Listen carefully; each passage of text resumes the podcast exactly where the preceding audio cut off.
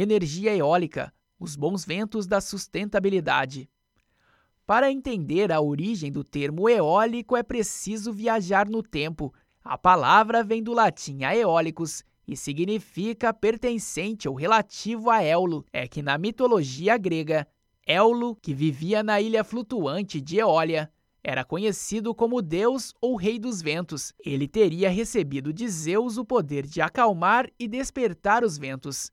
Produzida a partir da força dos ventos, limpa, renovável e abundante, a energia eólica apresenta muitas vantagens. O custo para a implementação de usinas e parques está cada vez mais baixo, assim como uma das melhores relações custo-benefício na tarifa de energia. Além disso, o impacto causado ao meio ambiente é mínimo, o que evita que toneladas de dióxido de carbono sejam emitidas na atmosfera e contribuindo para que o Brasil cumpra seus objetivos no Acordo do Clima como os empreendimentos podem compartilhar terra com pastagens e agricultura, dispensa-se desapropriações ou deslocamentos de populações. Os projetos eólicos também são versáteis e podem ser adaptados de acordo com cada tipo de necessidade.